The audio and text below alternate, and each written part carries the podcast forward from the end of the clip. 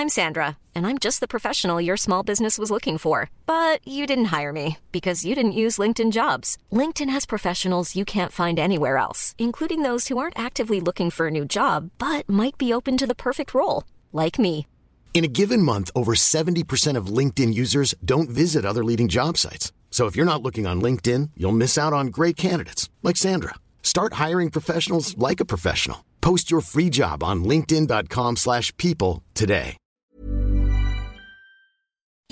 Las noticias. ¿Qué tal? ¿Cómo le va? Buenas tardes. Estás a punto de escuchar Yo soy Javier Alatorre. las noticias con Javier Alatorre. La vamos a pasar muy bien. Comenzamos. Toda una vida traté de ignorar cómo dolías, más haberme conformado a no tenerte a mi lado ha sido absurda agonía. Perdón si no te supe amar. Yo sé que merecías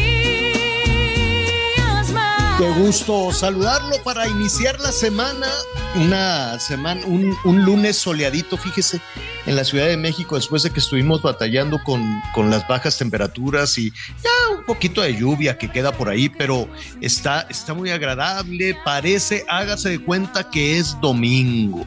Yo creo que porque estamos en una quincena larguísima, larguísima como la cuaresma y pues la gente ya no tiene para la para la gasolina y cosas por el estilo, entonces o, eh, por alguna razón se quedaron en casa, las calles solas, algunas, algunas, porque si se sube al metro, bueno, es una verdadera tortura. Estamos escuchando a la mismísima Yuridia y a la Ángela Aguilar, la canción se llama Qué agonía. Buenísima la canción, saludos a los dos, yo creo que la verdad es que son dos estrellas enormes, con una voz este, hermosísima las dos, y esto forma parte de un disco de la Yuridia que seguramente le va a ir muy, muy, muy bien. Está, está ahí la mano, está ahí el trabajo de Edén Muñoz, quien fuera el vocalista, el vocalista de Calibre 50. En fin, es muy buen disco. Saludos a, a la Ángela Aguilar, qué bonita familia, desde luego, de la Ángela Aguilar allá en Zacatecas, que están batallando tanto con la violencia. Y saludos también a la Yuridia sonorense. ¿Y qué quiere que le diga de Sonora? Qué barbaridad, un día sí y otro también estamos con este asunto de la violencia. Qué cosa lo que pasó ahí en Caborca. Se estaba casando, parece, de, de, de estas series de, de, de, balaceras y, demás. Se estaba casando la pareja em, ahí en, en, eh, en Caborca. El, eh, el- el novio Marco Antonio Rosales, 32 años, llegaron unos fulanos y le dispararon al novio en la iglesia, lo mataron. La novia, bueno, no sabe, estaba con el vestido ensangrentado, así el vestido blanco ensangrentado, el novio tirado, una mujer lesionada. Y bueno, pues así están las cosas en Sonora. Al ratito le vamos a, a ofrecer ahí todos los detalles de esta cosa terrible este ataque en contra del novio. Dicen ya después los policías, pues era un ataque directo. Pues claro que era un ataque directo, ni modo que fueran a robarse las limosnas de la, de la iglesia.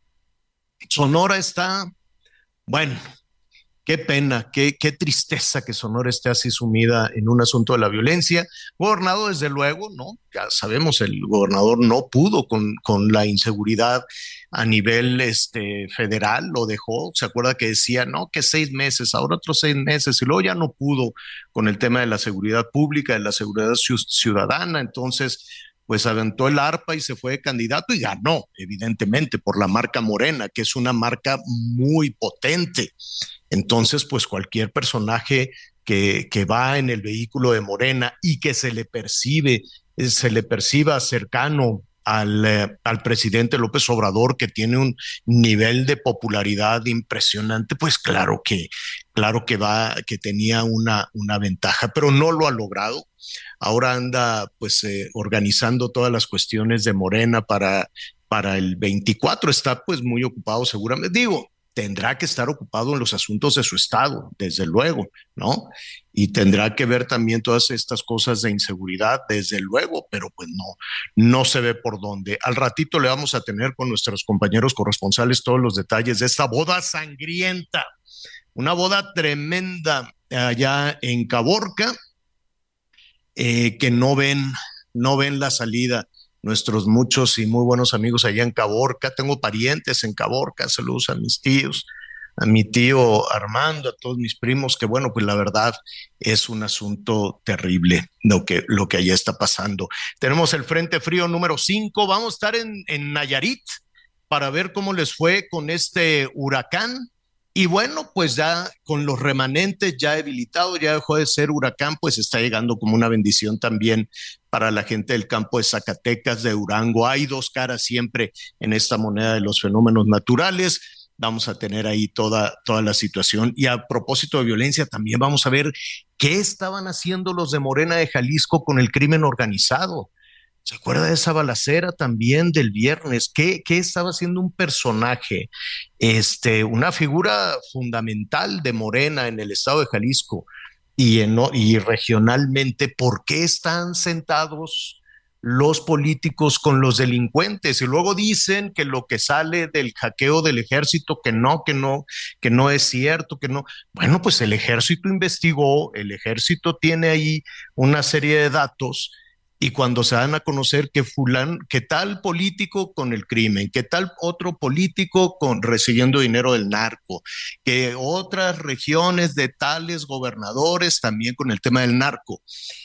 Pero pues hacen como que no es cierto, hacen como que no pasa nada y mejor vamos a voltear a ver otra cosa y demás. Bueno, pues ahí está, el ejército está investigando, el ejército investigó no nos hubiésemos enterado si no se hackean esas cosas. Pero mataron a este personaje, un, político de importancia en Jalisco, en Puerto Vallarta y además a nivel eh, nacional dentro de su partido Morena. La duda es, ¿y por qué estaba sentado con el crimen organizado?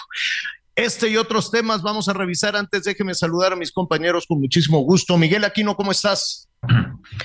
Hola Javier, ¿cómo estás? Me da mucho gusto saludarte. Saludos a todos nuestros amigos. Muy, muy buenos días. Así es, vamos a estar revisando todos estos temas. También vamos a estar revisando, pues hay unas cuestiones políticas, pues todavía, pues todas las acusaciones, todos los dimes y diretes. Esta semana se espera que en la Cámara de Diputados empiece ahí a discutir una de las reformas, una de las reformas más importantes que eh, pues en este momento pues ha enviado y que son de interés en la presidencia de la República, que es precisamente la electoral. Vamos a estar platicando, como tú bien dices, acerca de Roslin, a ver qué fue lo que provocó en esta temporada, que vaya que ha sido con unos números, con unos números mortales que no, que no le gustan absolutamente a nadie. Pero bueno, quiero aprovechar para saludar también a Anita Lomelí. ¿Cómo estás, Anita? Muy buenos días. Hola, Miguelito, ¿cómo estás? La verdad, mira, muy bien. Un poco la palabra correcta, no, buenos días a todas y a todos, es azotada. Fíjate que venía yo en el Uber y se me resbaló mi bolsita donde está mi cartera. Si el señor que nos que me hizo favor de traerme me está escuchando, no sea malo, hágame señales de humo o cómo le hacemos, porque ahí está en una orillita mi bolsita y no la va a ver no la van a ver fácil porque el asiento es negro, pero el que se siente después que yo sí la va a ver. Y íbamos escuchando el Heraldo Radio estaba escuchando a Fernanda Tapia. Así que mi, mi querido amigo José Antonio, si me está esta vez escuchando, dígame cómo le hacemos. Porque pues ya cuando te bajas ya no puedes tener, pues ya no tienes contacto con tu conductor, Miguel. ¿Tienes alguna idea? Fíjate que, fíjate que es muy sencillo. Ya en alguna ocasión me, me sucedió con otra plataforma, pero bueno, ahí lo que haces, fíjate que yo lo hice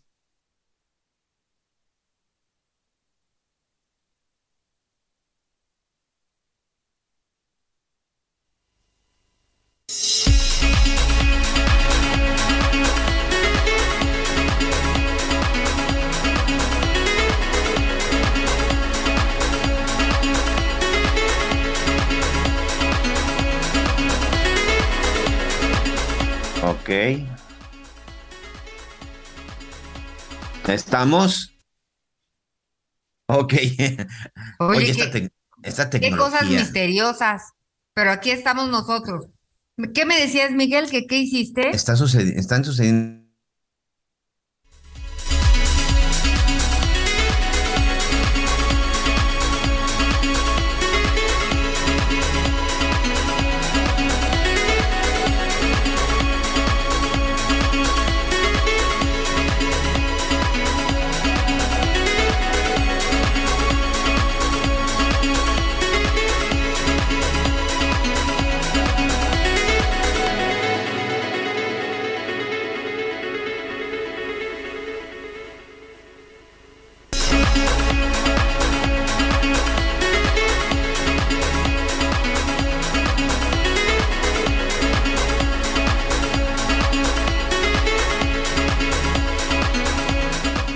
Les ofrecemos una disculpa de veras, no, es lunes, vamos empezando y todo había transcurrido con normalidad. Ya estamos de regreso aquí en las noticias con Javier Alotorre y le decía al señor que amablemente me hizo favor de traerme aquí al centro, donde, desde donde estamos transmitiendo, en una cabina alterna, al señor don José Antonio, que además, pues él, él trabaja en Uber y tiene unas super calificaciones, que si hay alguna forma de que me, me regresen mi carterita que yo dejé tirada, me ayudarán. Pero bueno, tenemos eh, más información independientemente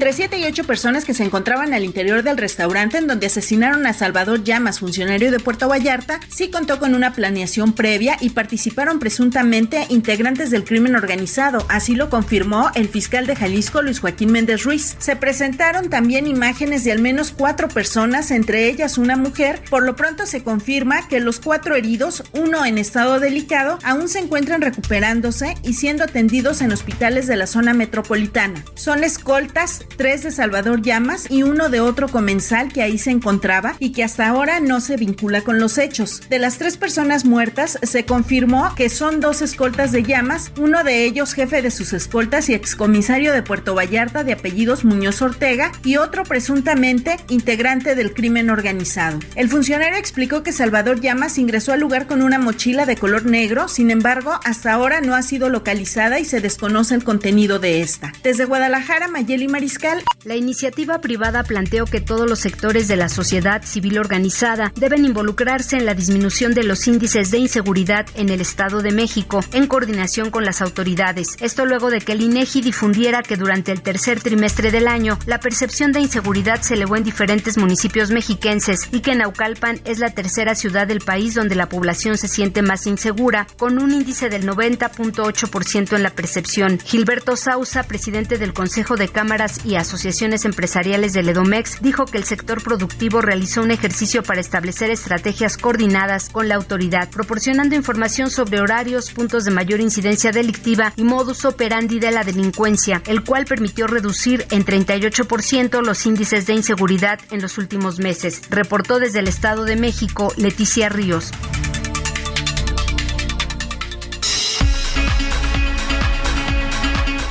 Bueno, pues estamos de regreso. Una disculpa, una disculpa. Ya sabes, siempre la tecnología de pronto pues nos hace pasar por ahí eh, en, algunos malos momentos, unas malas jugadas. Pero bueno, estamos listos. Ya sabes, estamos completamente en vivo a través de las diferentes estaciones de Heraldo Radio en todo el país.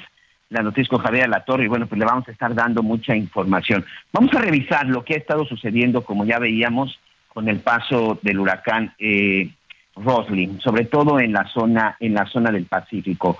Fue finalmente un huracán que por desgracia dejó pérdidas mortales. Esto lo hemos venido platicando y lo hemos estado insistiendo mucho, sobre todo de que son estos fenómenos en donde pues se avisa con tiempo, las autoridades avisan con tiempo, hoy incluso con la ayuda de las redes sociales, con tiempo se avisa el paso de estos fenómenos para que la gente tome precauciones.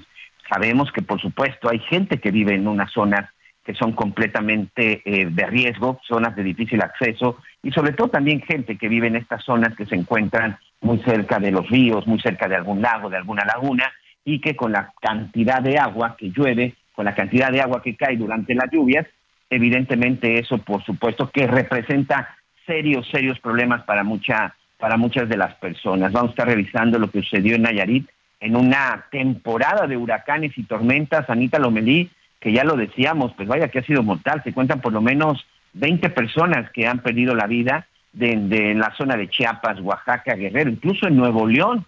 que ya lo veíamos con el yerno de El Bronco, que también perdió la vida después de una fuerte lluvia y que el agua lo arrastró. Anita, ya también estamos por aquí de regreso, ya te recuperamos.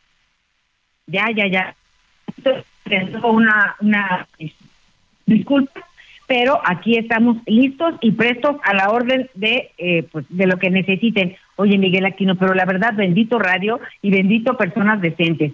Ya ves que les dije de mi cartera, pues el señor escuchó, volteó, vio mi cartera y habló a TV Azteca para conseguir mi teléfono y regresarme, regresar a darme mi, mi cartera. Así que estoy brincando por toda la plancha del Zócalo, por si me ven, esa soy yo. Muchísimas gracias a, a este, pues a este amigo, ¿no? Que la verdad, digo, él trae su ruta. Muchísimas gracias. Yo bajo por... Este, bueno por lo, por lo menos debes invitarle, debes invitarle un café y un pedazo de pastel, ¿eh, Anita Lomelí? Porque este tipo de actos de honestidad muy pocas veces los vemos. Bueno, pues ahí está Anita Lomelí con una creo que con una buena noticia, una buena noticia en el sentido de que pues ha recuperado por ahí su cartera. Sí, siempre creo que una de las cosas más importantes es la honestidad. Qué bueno que todavía hay gente que sabe sabe cómo actuar y sobre todo hay gente que todavía es muy, muy honesta. Gracias a todos nuestros amigos que nos escuchan y gracias, por supuesto, por todos sus mensajes. Bueno, como ya lo escucharon, hemos tenido algunos problemas el día de hoy con la comunicación, pero vamos a tratar ya de enlazarnos con nuestra compañera en Nayarit, sobre todo, bueno, para tratar de platicar un poco qué fue lo que sucedió. A ver si por ahí me, avisan en el momento que esté ya nuestra compañera Karina Karina Cancino. Vamos a tratar de platicar con ella para que nos dé cuál es este, cuál es este panorama. En el estado de Jalisco, en el estado de, de Colima también, bueno, también hubo ahí algunos, algunos daños. Estos no fueron tan graves como ya lo veíamos, como sucedió en el estado, con, en el estado de Nayarit. Ah, perfecto. Me dicen que primero vamos al estado de Sonora. Vamos primero hasta el estado de Sonora. Ya lo, ya lo adelantaba Javier Torre acerca de lo que sucedió este fin de semana Gerardo Moreno, nuestro compañero corresponsal, está muy pendiente exactamente de lo que, de lo que pasó. Un hecho pues, sorprendente, pero también nos habla de lo que ha estado sucediendo en los últimos días, Gerardo, en el estado de Sonora. Tú me corregirás, pero en la última semana, por lo menos en tres ocasiones, Sonora ha sido noticia por la violencia. Veíamos esta balacera muy cerca de un colegio y ahora, pues el asesinato de un novio, cuando minutos antes había contraído matrimonio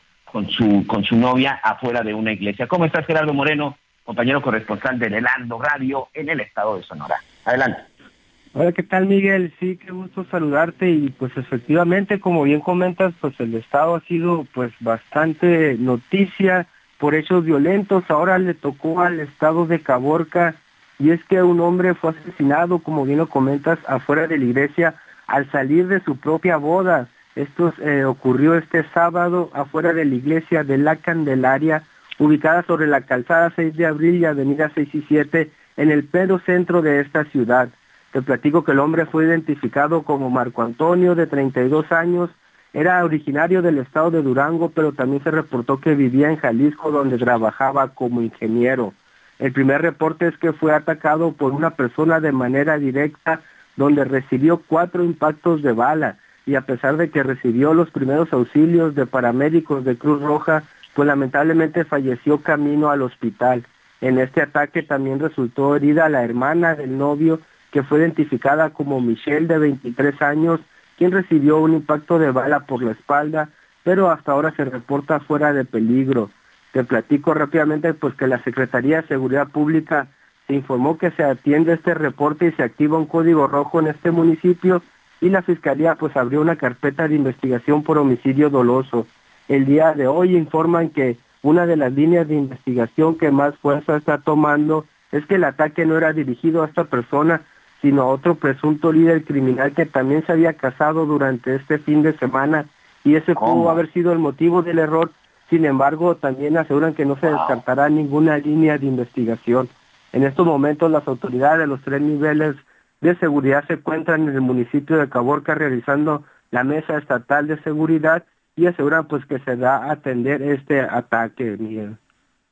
No, no, no, vaya hipótesis que nos estás comentando, Gerardo, insisto, una hipótesis, pero bueno, no me quiero ni imaginar el dolor para el dolor de la familia, por supuesto de la novia, que de pronto resulte que por un error, por una equivocación, bueno, pues mataron a la persona con la que te acabas de casar y que finalmente, bueno, pues después de lo que tendría que ser el día más importante de su vida, pues se convierta en una en una tragedia. Sí, sobre todo este hecho tan tan impactante, pues de que ni una celebración religiosa se puede realizar tranquilamente.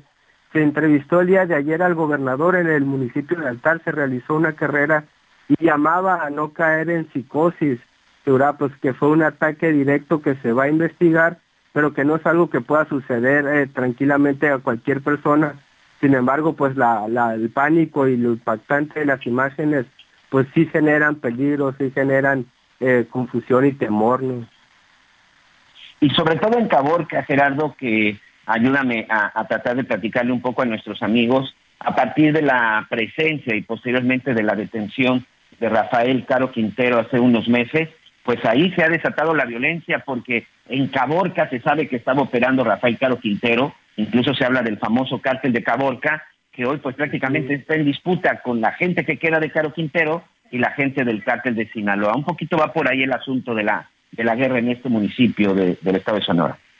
Así es, lo han confirmado las autoridades que es una zona que pues está en disputa entre varios cárteles del crimen organizado y hablamos de Caborca, Altar, Magdalena, que es donde han estado sucediendo pues hechos violentos de alto impacto, pues que sí tienen a la población y sobre todo a todo el estado pues en estado de alerta, ¿verdad?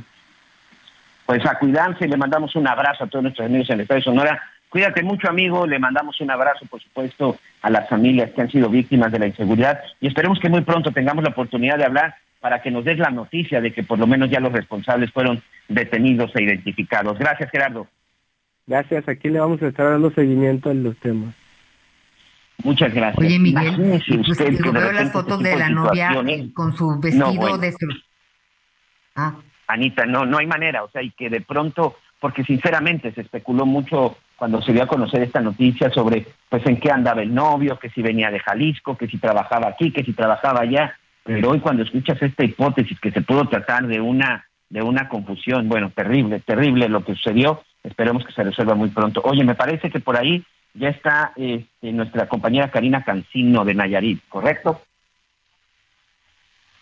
Ah, perfecto. Regresando de la pausa, vamos a platicar con ella. Queremos platicar con Karina Cancino, nuestra compañera corresponsal en Nayarit, para que nos cuente un poco más acerca pues, de los efectos y sobre todo de los daños que provocó este fenómeno durante el fin de semana en el estado en el estado de Nayarit. Insisto, Anita, lamentablemente, pues tres personas pierden la vida. Increíble, Anita. Miguel. Aquí no estamos más pendientes y tenemos más información después de la pausa aquí en las noticias con Javier Alatorre. Así es, pero bueno, antes de ir a la pausa, quiero pedirle a todos nuestros amigos que por favor, bueno, pues estén, estén muy pendientes. Vamos a necesitar ahí su ayuda porque fíjate que le, eh, tenemos un caso en el Estado de México en donde les voy a contar. Se trata de un asunto de un intento de feminicidio y parricidio. Les voy a platicar exactamente qué fue lo que sucedió en el municipio de Texcoco, en donde increíblemente las autoridades de este lugar, a pesar de las evidencias y de los testimonios, bueno, pues tipificaron el hecho como un asunto de violencia familiar. Cuando un sujeto, escucha Anita lo que les voy a contar, un sujeto intentó asesinar a su esposa, pero también a sus tres pequeñas, abriendo la llave de gas aparentemente. Este caso terminó en el Ministerio Público, el sujeto identificado como Diego Gerardo Ruelas todavía se encuentra detenido, pero bueno, la familia tiene miedo porque solamente están tipificando, insisto, el caso como violencia familiar. Abrió las llaves de gas para intentar matarla y aparentemente esto no es motivo de las autoridades para continuar con una investigación y otro tipo de delito. Vamos a una pausa y regresamos. Conéctate con Javier a través de Twitter, arroba javier-alatón. Sigue con nosotros. Volvemos con más noticias. Antes que los demás. Heraldo Radio, con la H que sí suena y ahora también se escucha. Todavía hay más información. Continuamos. Hola a todas y todos. Soy el doctor Francisco Holguín Sánchez, director médico para el portafolio de oncología en Pfizer México. ¿Cada cuánto se debe ir a revisiones médicas para descartar un cáncer de mama? Es necesario fomentar la cultura de la autoexploración a fin de detectar alguna anomalía. El médico especialista guiará para saber cómo hacerlo de manera correcta y solicitará los estudios correspondientes. Las mujeres mayores de 25 años deberán comenzar a realizarla mínimo una vez al mes y visitar al especialista para hacer estudios una vez al año. Hazlo bien, mano al pecho.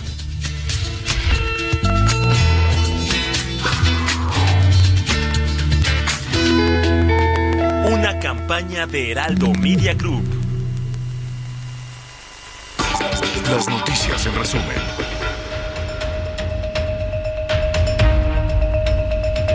La Ciudad de México informó sobre la captura de Mari Carmen N por su probable participación en el delito de privación de la libertad, con el que se desarticuló un grupo dedicado al secuestro en la capital. La mujer fue detenida en el municipio de Pedro Escobedo, Querétaro. Pescadores y lugareños de Salina Cruz, Oaxaca, reportaron a las autoridades la severa afectación en las playas de Punta Conejo, Brasil, Salinas del Marqués y Azul, que fue provocada por un derrame de la monoboya y dos de Pemex. Protección Civil suspendió la actividad pesquera y se restringió el acceso a las bañistas. La volcadura de un camión de turistas sobre la autopista del Sol dejó un saldo de dos personas muertas y al menos 11 heridos. El accidente del autobús de la empresa Estrella de Oro ocurrió este domingo cerca del kilómetro 310 en dirección hacia Acapulco. Hoy el dólar se compra en 19 pesos con 56 centavos y se vende en 20 pesos con 26. En Soriana, compra uno y el segundo al 50% de descuento en frijoles empacados Frijolín, Cacerola, La Merced, Chiquetino y Diamond. En harinas para pastel y dulcería. Sí, el segundo al 50% de descuento. Soriana, la de todos los mexicanos. A octubre 24, excepto línea de cajas, chocolates Ferrero y selección de piñateros. No aplica con otras promociones. Aplica restricciones.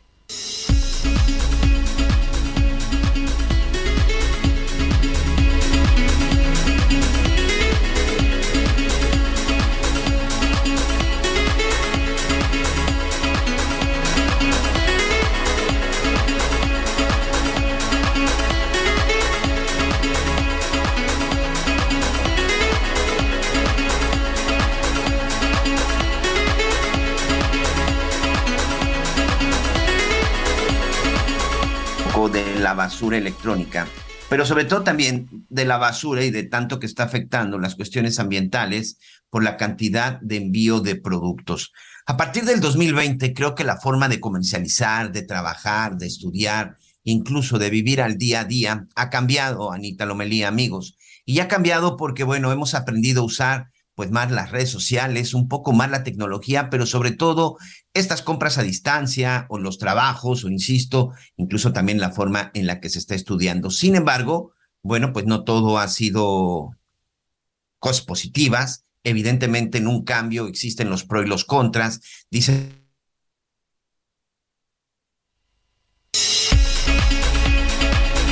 empezado a surgir otro tipo, otro tipo de situaciones. ¿De qué les estoy hablando? Y sobre todo qué es lo que se está presentando. Esto que tiene que ver, primero que nada, Anita, con la basura electrónica, pero también se ha incrementado los desechos plásticos por la cantidad de productos que de pronto se comercializan a través de, a través de Internet. Hoy le quiero agradecer a Nick Leopold, él es gerente de Océano Sin Plástico, esto por supuesto de la organización Océana. Eh, y que tiene que ver mucho, Nick, ya lo decía, con este auge del comercio electrónico, pero en donde creo que pues todos debemos de tener ahí pues un grado de responsabilidad, ¿no? No solamente se trata de las empresas que tendrán que empezar a modificar la forma en la que hacen estos envíos, pero por supuesto también uno como, como usuario, los ciudadanos, entender y saber cómo procesar y sobre todo cómo trabajar con esta, con esta basura. Primero que nada, bienvenido, gracias a las noticias con Javier La Torre y quisiéramos escuchar el diagnóstico que desde Oceana han preparado. Gracias y bienvenido, Nick. Hola Miguel, hola Ana María, muchas gracias por el espacio. Pues esa parte que mencionas sí es muy importante, que es lo que conocemos un poco como responsabilidad compartida, y es que como usuarios hagamos un manejo responsable de la basura que se genera en nuestras casas. Pero el problema aquí, Miguel, es que no existe esa opción en México. Y ese es el gran problema que nosotros vemos. El plástico que están usando estas industrias es un material que se había prohibido en las bolsas de plástico, por ejemplo, justamente porque no era un material que se reciclaba, era un material altamente contaminante y hoy en día ese mismo material te llega a través del comercio electrónico y tú como cliente no tienes opción para pedirle a esas empresas que no te manden su plástico.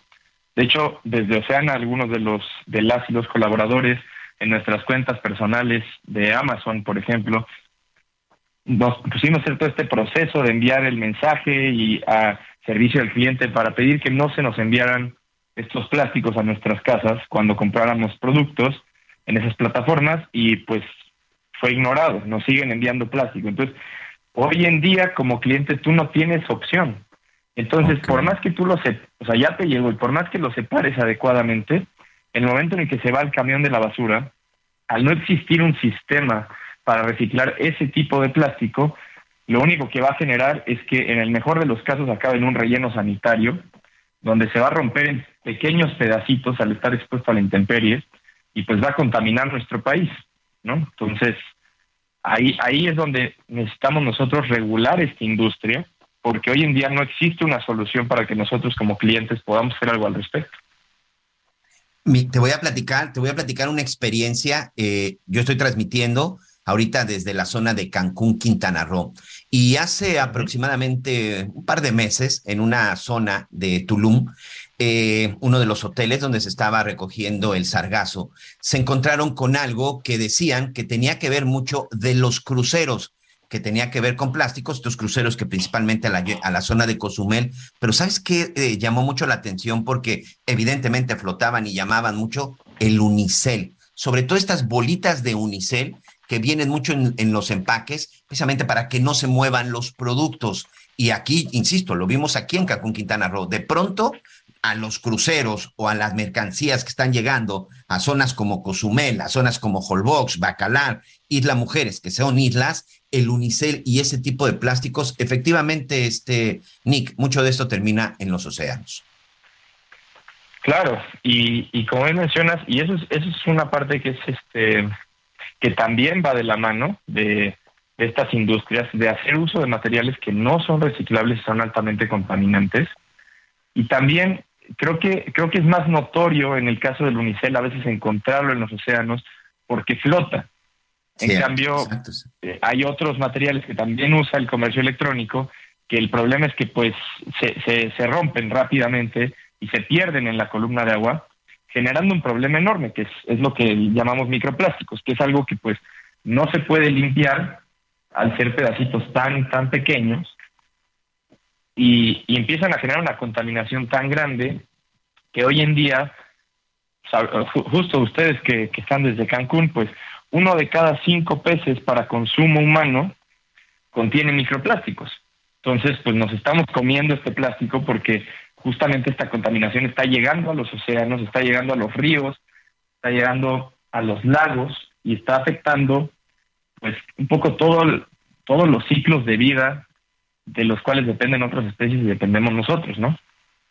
Entendemos por lo que por lo que nos dices Nick, hay empresas que no quieren hacer caso y, la verdad hasta ahora que revisamos tu información y, y, todos, sobre todo cuando de pronto solicitamos este tipo de, cosas a través de la a través de, de, las redes sociales de las diferentes plataformas, es cierto. Yo yo precisamente el fin de semana recibí un micrófono y que venía con Unicel, que venía con esto. Entonces, te lo platico hoy como consumidor y sobre todo como cliente de este tipo de plataformas.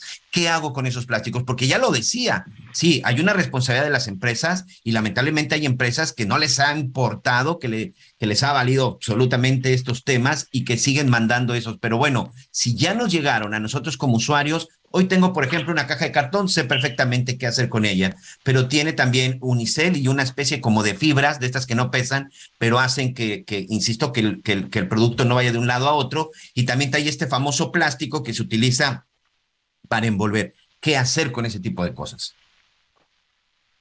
Pues, pues como te comentaba, tristemente en el, en el sistema público de las ciudades de México y los estados de México no existe un una forma de, de, de, trabajar este tipo de plásticos, pues es la razón por la cual 29 estados de la República, incluido Quintana Roo, tienen prohibiciones contra las bolsas de plástico. Sí. Entonces, pues yo la, la primera opción que, que, les diría es sumarse justamente a esta campaña, apoyarnos con, con su firma electrónica, bueno, no su firma electrónica, sino firmando la petición que desde Ocean estamos proponiendo para poder crear una regulación para que esto cambie, para que te dejen de enviar este tipo de materiales. Y si bien, eh, y si bien eso, eso va a tardar un poco de tiempo en lo que nosotros pues estamos trabajando en crear esta legislación, estamos impulsándola. En el, en el Inter, tristemente, pues a menos de que en Quintana Roo encontraras en particular alguna compañía privada que trabaje ese material, que quizá estuviera dispuesta a recibirlo, Y tendrías que después tú hacer toda la labor de, de colectar suficiente para que el volumen le sea redituable a ellos, porque si no, no te lo toman.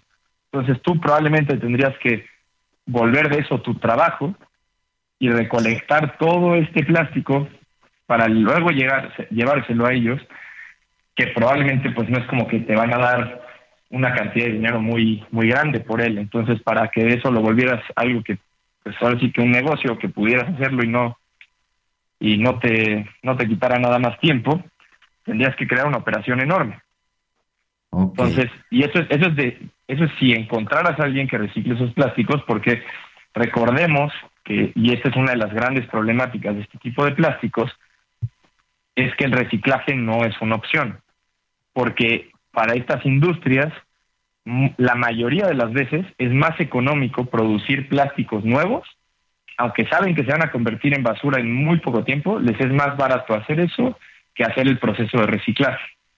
No, pues, bueno, pues, nada alentador lo que me estás diciendo, pero te prometo que voy a hacer y lo voy a buscar. Anita Lomelí está con nosotros. Adelante, Anita. Oye, eh, estaba escuchando muy atenta todo lo que platican ustedes. Nick Leopoldo, gerente de Océanos Sin Plásticos en Organización Oceana. Y la verdad, sí hay cosas que podemos hacer. Oye, no es posible que vemos que en pandemia nosotros nos guardamos y la naturaleza florece y nada más empezamos a usar el cubrebocas y a los dos días los cubrebocas también ya están enredados en las patas de las tortugas. O sea, sí tenemos que, la conciencia esta eh, y la responsabilidad social que tenemos con toda nuestra basura, pues de verdad que sí hay que hacer hincapié y énfasis en que somos responsables. Busquemos los caminos para tratar de colaborar. Si el que vende es ese señor, pues a ese señor se lo damos, hombre. Si le va a ganar 10 pesos, pues gáneselo. Y si no, está ganando un centímetro de tierra limpia o algo, pero sí debemos de, nuestra conciencia no está en el mejor, en uno de los mejores momentos. No, y concuerdo contigo, pero creo que eh, esta es una, una analogía que me gusta bastante utilizar para dimensionar este problema y es, si, si ustedes llegaran un día a su casa y se está inundando el lavabo, pues la, la primera opción que ustedes tendrían no sería salir corriendo a tirar una toalla al piso para tratar de secarlo, ni agarrar una cubeta para tratar de vaciar el agua de, del fregadero. Lo que, la, la, respuesta lógica sería cerrar la llave, ¿cierto? O sea, frenar sí, el problema desde el, desde el inicio. Y, y es importante que mencionemos que cuando nosotros decimos cerrar la llave a los plásticos, no nos referimos a todos los plásticos. El plástico es un gran material y hay ciertos lugares y ciertas industrias para las cuales ha sido increíblemente beneficioso, como son las prótesis médicas, como son las tuberías de agua potable, como son los insumos para productos médicos como bolsas de transferencia de sangre, jeringas, eh, bolsas para transfusión y, y, infinidad más de productos. Lo que es el problema, y no debemos dejar que nos creen este, este esta mentalidad de que el problema es solo nuestro, es hay una industria que se está aprovechando de crear productos que son basura, o sea, que saben que la vida útil de ese producto va a ser de cinco minutos, que no tienen ningún interés en tener una responsabilidad extendida del productor, que ahí sería donde sería bueno. Claro, si estos productores de estos productos dijeran, ok, yo voy a hacer uso de este plástico, pero después yo me comprometo a pagar una parte a las ciudades para recolectar este plástico, hacérmelo llegar de vuelta y reciclarlo, entonces no tendríamos este problema. Pero ellos no tienen interés en eso. Y nos hacen creer que, que porque ellos dicen que usan un producto reciclable, entonces ya la culpa es nuestra, pero pues reciclable y reciclado no es lo mismo. Y que un producto sea reciclable en un país donde no existe la infraestructura para reciclarlo, pues realmente no es, no es, no es nada. Es, es polvo de hadas en el aire. Entonces, lo importante ahí es eso, es entender que lo que, lo que sí podemos cambiar es a través de regulaciones buscar eliminar el uso indiscriminado de este material para fines que no son necesarios. Porque, por ejemplo, les pongo un, ejemplo. En la India, en el 2020 se anunció que se iban a, prohibir este tipo de plásticos para el comercio electrónico y para otro tipo de, de, cosas. Esto se hizo porque había un problema de contaminación ambiental bastante fuerte, en específico en el aire que estaban respirando. Y dijeron, la ley iba a entrar en vigor en 2022, en julio del 2022. Amazon, cuando escuchó esto en 2020, se comprometió a en seis meses dejar de usar todo tipo de estos plásticos. Entonces, India es un país altamente complejo en, en términos de movilidad y tiene una población mucho mayor a la de México. Y a esta compañía le tomó seis meses cambiar su cadena entera de suministro y distribución. Entonces, claramente no les representó un problema ni tampoco los mandó a la quiebra. Recordemos que Amazon en particular pues, es una compañía que vale 1. 23 billones de dólares. Eso es, dependiendo del punto en la historia, ha sido lo mismo que ha valido el PIB de México. Entonces, claro. no les representó un cambio grande, no los lleva a la quiebra, simplemente lo hacen porque pues ahí hay un poquito más de ganancia. ¿Al costo de qué? De contaminar nuestras ciudades y a final de cuentas, pues nosotros estamos subsidiando esa contaminación, porque si bien no se recicla, los camiones de basura sí tienen que recoger todas estas toneladas de plástico que genera esta industria, para llevarlas a rellenos sanitarios y eso se paga con nuestros impuestos. Entonces es cambiar ese modelo, el, de los plásticos innecesarios, estos desechables que no tienen un propósito necesariamente crítico, como lo es los, los plásticos de un solo uso en la industria médica, y sí son a veces críticos, no se puede reutilizar una bolsa de para donar sangre. Sí, claro, porque eso evidentemente lleva a otro tipo, otro tipo de, de contaminación. Pues creo que nos estás dejando una gran tarea porque insisto, creo que este es un tema en donde empresas, autoridades y nosotros como consumidores debemos de ser muy, muy responsables. Y si de repente vemos que uno no hace su tarea, pues también nosotros no podemos quedarnos con los brazos cruzados. Nick Leopold, gerente de Océanos y Plástico en la Organización Oceana, muchas gracias y si nos permites, más adelante estamos platicando porque al final, insisto, tenemos que buscar una alternativa. Por lo pronto, muchas gracias. Por supuesto. Muchísimas gracias a ustedes por el espacio. Un placer. Gracias. Anita Lomelí. Gracias. Pues fíjense que... Eh hablar de inclusión es hablar de muchos, muchos obstáculos y muchos retos que existen para las personas con discapacidad todavía hoy en día, ¿no? En muchos restaurantes, en restaurantes de primer nivel, más sencillos y menos sencillos, para ir al, al, WC, para ir al baño, hay que subir escaleras. O sea, no hay una conciencia de desde el principio de plantear, bueno, y si viene una persona en silla de ruedas, entonces, como este, hay muchas, muchas, muchas, muchos otros ejemplos. Pero me da muchísimo gusto en este momento saludar a Lili Margolis, que es una persona que siempre ha estado ocupada y preocupada por eh, e-, este tema de incluir a las personas con discapacidad en las distintas actividades de la vida diaria. Y ahora viene con un desfile, con una pasarela, All Inclusive Runway. Y pues bienvenida Lili Margolis, es un evento de la Asociación Cadima y la Fundación Cambiando Modelos. Es la segunda edición y platícanoslo todos. De entrada me da mucho gusto saludarte, querida Lili.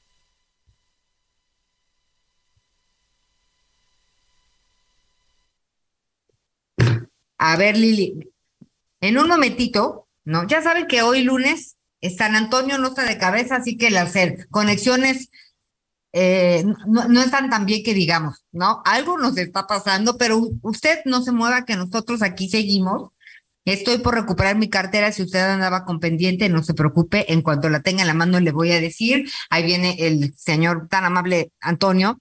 Pero le decía que el tema de las personas con discapacidad, Miguel, pues es, es eterno, ¿no? ¿Cuánto tiempo y, y, sobre todo en las campañas políticas eh, que escuchamos grandes propuestas eh, en este sentido, ¿no?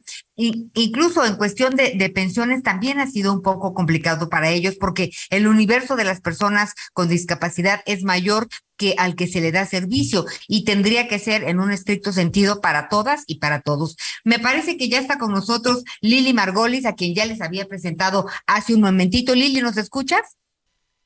Sí, te escucho perfecto, Ana María. Hola, ¿cómo estás? Muy buenos días, ¿cómo estás?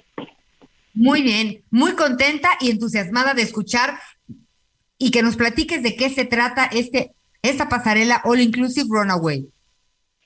Claro que sí, con mucho gusto. Mira, es la segunda ocasión que nos vamos a presentar y se va a realizar en el Parque La Mexicana, que es el Parque de Todos, y va a contar con la participación de modelos con y sin discapacidad, y de tres diseñadores muy reconocidos mexicanos, que uno es Ian Day, el otro es Sereno del Sordo el segundo y el tercero es Armando Taqueda.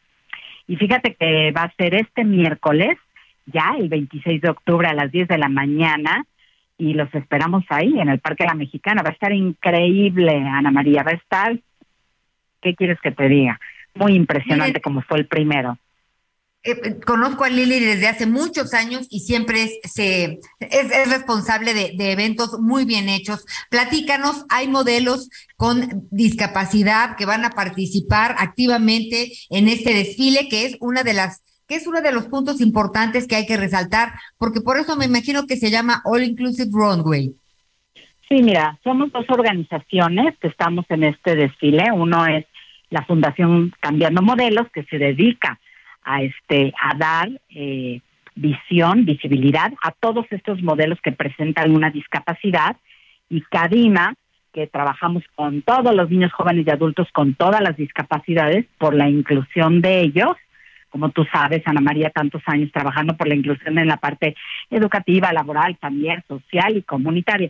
Pero en este desfile en especial sí tenemos personas con todas las discapacidades, de personas con síndrome de Down, eh, personas con alguna discapacidad física, que les falta alguna parte de su cuerpo, en silla de ruedas, personas ciegas.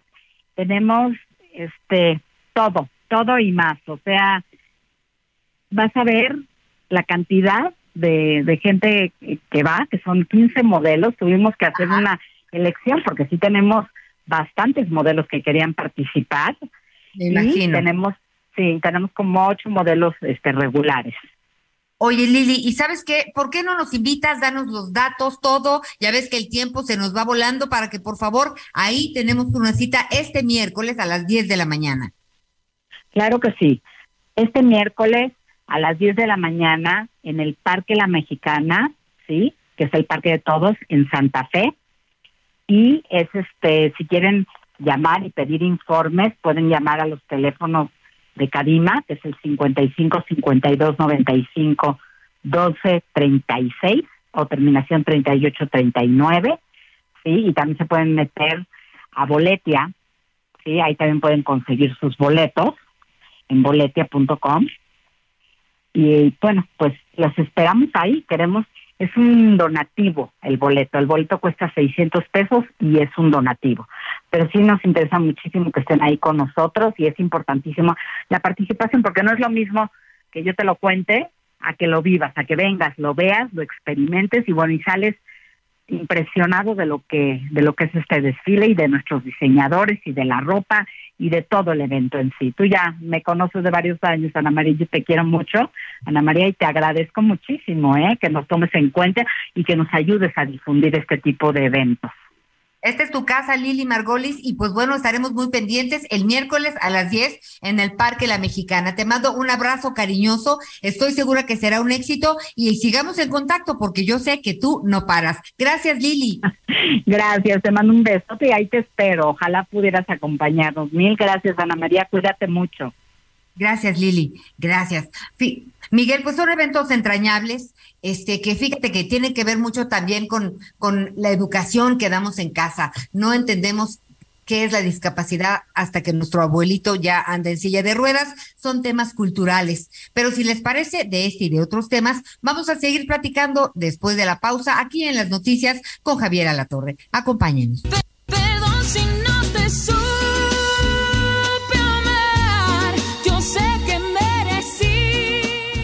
Conéctate con Miguel Aquino a través de Twitter, arroba Miguel Aquino. Toda la información antes que los demás. Ya volvemos. Heraldo Radio, con la H que sí suena y ahora también se escucha. Todavía hay más información. Continuamos. Hola a todas y todos. Soy el doctor Francisco Olguín Sánchez, director médico para el portafolio de oncología en Pfizer México. ¿Qué sucede cuando se confirma un diagnóstico de cáncer de mama? Primero, es importante eliminar la creencia de que un diagnóstico de cáncer es sinónimo de sentencia de muerte. Hoy en día no es así. La constante comunicación con el especialista es de gran importancia para saber la localización y la etapa del cáncer, así como el tratamiento más adecuado. Las tres terapias básicas para contrarrestar el cáncer son la cirugía, radiación y los tratamientos sistémicos. Hazlo bien, mano al pecho.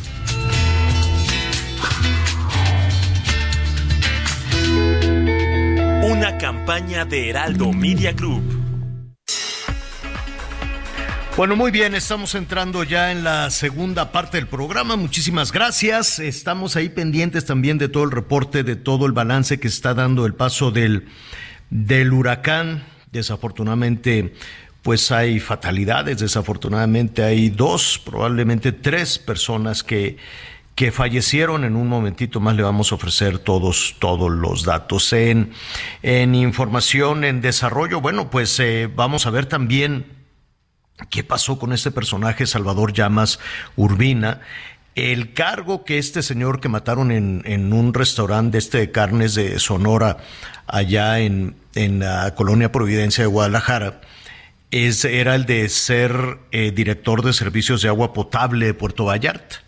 Sin embargo, pues llama la atención, Miguel Anita, que andaba también ahí, por ejemplo, el día de las balaceras en, en este, ¿cómo se llama? En, el, en Zapopan, en Andares. En Zapopan, en Andares, también andaba por ahí Salvador Llamas, ¿no? De pronto nos, nos vamos enterando. ¿Y quién tiene que andar haciendo este líder de Morena? Porque el cargo público es ese. Pero pues curiosamente que, que, que, esté por ahí. El presidente López Obrador dice que pues hay que investigar, hay que esperar los, eh, los resultados, por qué fueron por él eh, dice el presidente dijo, pues al parecer fue un ajusticiamiento, pero pues no deja de, no, se quedan, se quedan siempre todas estas eh, hilos, ¿no? Sin, sin atar en toda, en toda esta situación. Y mira de dónde vino a salir muchísimo más, ¿no? De por sí en los últimos tres, cuatro años siempre ha quedado eh, esta sospecha, y decimos es sospecha, aunque también se han presentado denuncias, aunque también hay cifras. Hey, it's Ryan Reynolds, and I'm here with Keith, co-star of my upcoming film, If, only in theaters May 17th. Do you want to tell people the big news? All right, I'll do it. Sign up now and you'll get unlimited for $15 a month in six months of Paramount Plus Essential Plan on us. Mintmobile.com slash switch. Upfront payment of $45 equivalent to $15 per month. Unlimited over 40 gigabytes per month. Face lower speeds. Videos at 480p. Active Mint customers by 531.24 get six months of Paramount Plus Essential Plan. Auto renews after six months. Offer ends May 31st, 2024. Separate Paramount Plus registration required. Terms and conditions apply if rated PG. Sobre todo nuestros amigos de Etelect, que hacen estas mediciones de las agresiones, los chantajes, las sanciones contra los personajes ligados a los temas electorales, las extorsiones para que se bajen o también las ejecuciones. Esas son cosas clarísimas de las cuales después no se sabe, eh, es una pena, pero no se sabe nada de los candidatos que fallecieron, que fueron ejecutados, que fueron asesinados, Miguel, pues ya eh, llevamos estos procesos electorales con estas denuncias, con esos chantajes, y se le apuesta al olvido o se le apuesta que vengan los nuevos procesos electorales, ¿no? Con cosas, por ejemplo, como lo que pues hizo Laida Sansores, que sembró ya la duda alrededor de, del senador Monreal. Primero dijo aguas porque ya, ya, ya ya te tenemos la camita tendida y te vamos a sacar los trapitos al sol mañana martes.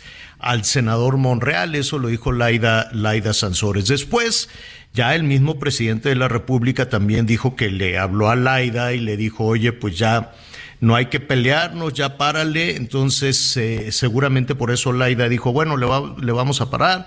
Pero después, eh, eh, todavía hoy dijo, no, sí, ni modo, por andar de hablador el, el, Ricardo Monreal, sí voy a, a sacar mañana todo esto. Veremos si le hace caso al presidente. Pero mire, hágale o no caso, pues ya se sembró la duda. ¿Qué habrá hecho Ricardo Monreal? que la gobernadora tiene la información. Y aunque no diga nada, pues ya lo manchó. Aunque no diga nada, ya queremos saber si andaba en malos pasos, si anda con el crimen organizado, si anda robando dinero, o qué anda haciendo el senador Monreal, o si hizo negocios con Alito, con el líder del PRI. O sea, que dejas abierta toda la posibilidad. Eso por un lado. Y por otro lado es, ¿qué sistema de espionaje tendrá Miguel? ¿De, de, dónde se estará que te Laida? ah, ¿Qué hay, Anita? ¿De dónde se estará informando Laida? Pues no sé, pero hay que decirle que es, está mejor que el CISEN, que en paz descanse, ¿no? Dicen que el sistema Rafael se fue, fue a dar allá a Campeche, ¿te acuerdas? Ese que andaba perdedizo, ese que lo pagaron pero que nadie supo dónde quedó, que era como el Pegasus, ¿no? Correcto, y que fue adquirido en la administración pasada y que fue adquirido eh, por el gobierno de Enrique Peña Nieto, específicamente del, del el entonces supersecretario de Gobernación Miguel Ángel Osorio Chong, y le llamaron así porque de pronto recordarán que agarró y acaparó prácticamente toda la secretaría. Sí recordarán que la Secretaría de Seguridad Pública Federal que era precisamente la que tenía también muchos de estos equipos, equipos inteligentes. A ver, si me lo permites rápidamente antes de ir con nuestro entrevistado. En la época desde Felipe, de, Vicente Fox, Felipe Calderón, en la época como secretario de Seguridad eh, Pública, eh, el ingeniero Genaro García Luna, recordemos que hizo este llamado búnker y este centro de inteligencia, igual que el centro de mando de la Policía Federal, en donde tenía de los equipos pues, más sofisticados y de alta tecnología en materia de investigación y para muchos también espionaje, que aquí lo hemos dicho, es importante cuando se usa para combatir a la delincuencia. Es clave la inteligencia, es clave el espionaje, sobre todo para combatir la inseguridad. El problema es que, bueno, en los últimos años lo han utilizado para otra cosa. Pero bueno, toda esa infraestructura, cuando llega a manos del PRI de Enrique Peña Nieto y del hoy senador Miguel Ángel Osorio Chong, que es la Secretaría de Gobernación, desaparece la Secretaría de Seguridad Pública. Desaparece la Secretaría de Seguridad Pública y la convierten en la Comisión Nacional de Seguridad. ¿Saben quién fue uno de los comisionados nacionales de seguridad en la época de Peña Nieto y que eh, tuvo acceso a toda esta información? Renato Sales Heredia. Renato mm. Sales Heredia, quien el día de hoy es el fiscal del estado de Campeche y quien apareció muy cercano y que ha estado incluso en las noches del jaguar, completamente ahí, este, pues rompiendo todo el protocolo de la independencia de poderes, junto a la actual gobernadora eh, Laida Sansores. Ese mismo Renato Sales Heredia, a quien tengo el gusto de conocer desde la época de la Fiscalía, de la Procuraduría en la Ciudad de México, él fue el comisionado nacional de seguridad. Y si hay alguien que sabe de espionaje y del uso de ese tipo de aparatos, yo solamente lo estoy poniendo en contexto, ¿eh? no estoy diciendo que él lo está haciendo. Solo pongo el contexto para que no se nos olvide esto. Hoy él es el fiscal del estado de Campeche, es el que presentó eh, todo lo que salió relacionado con Alejandro Moreno es quien ha estado incluso sentado en las noches del jaguar junto a Laida Sansores y quienes incluso también se aventó su faena bailando el día del informe de Laida Sansores. Pues mira, por lo menos así nos enteramos de muchos este, malos manejos que hizo el líder nacional del PRI. Claro. Pero ya después, eh, ya que lo tenían ahí de rodillas y haciendo toda la tarea para Morena, entonces ya dejaron de sacar cosas, ¿no? O sea, quedó clarísimo, pues, aunque los políticos digan, no, bueno, pues es que nada. Ahora, lo que no sé es si le hicieron manita de coche al líder nacional del PRI, pero no sé si también a Moreira o también a, cuántos diputados son de del PRI. Ahorita, ahorita te digo, porque pues todos salieron eh, a hacer lo que les decía lo que les decía Blaida, ¿no? Básicamente iba yo a decir lo que les decía Alito, pero pues básicamente cambiaron, ¿no? Cambiaron muchísimo. Ahora sí que en, eh, se convirtieron... ¿49 diputados o dónde? Sí, del PRI, eh, diputados del PRI, ¿no? Entonces, pues ahora están básicamente a las órdenes de a las órdenes de Morena. No es la misma historia en el Senado, pero pues que eso ha pegado, ha pegado durísimo y además no nada más en los planes, este, en los planes de, de, la agenda legislativa de Morena. Básicamente todo apunta a romper, a reventar cualquier posibilidad de alianza. Al ratito vamos a platicar precisamente con Enrique Vargas. Él es eh, de, pues, uno de los aspirantes a ser el candidato de esta alianza en el Estado de México, pero veremos si se concreta o no con toda esta situación. Para que vean, no hay casualidades, no hay hilos sueltos, todo apunta definitivamente a pues a uno de los estados más apetitosos electoralmente y desde luego a em, a las elecciones también del 24. ¿Qué se sabe de este dirigente de Morena, de Salvador Llamas? Eh, ¿Qué es lo que se ha investigado? Mayeli Mariscal, nuestra compañera corresponsal de El Heraldo Radio en Jalisco, ya la tenemos en la línea. Mayeli, ¿cómo estás?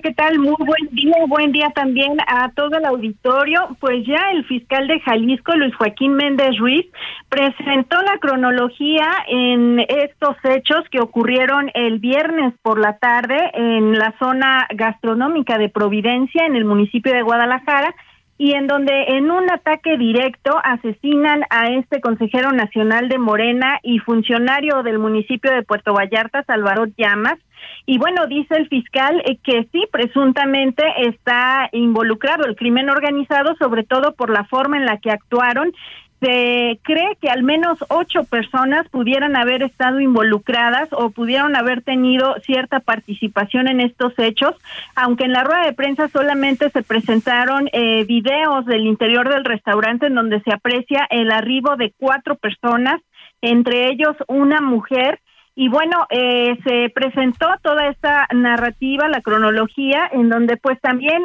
queda la duda porque Salvador Llamas, quien llega a las 17.32 horas a este restaurante, el Sonora Grill, eh, llega con una mochila en color negro. Sin embargo, esta mochila está eh, pues desaparecida, no se sabe ni dónde se encuentra, ni tampoco qué es lo que tenía en su interior y bueno, de encontrarse podría llegar a esclarecer también estos hechos.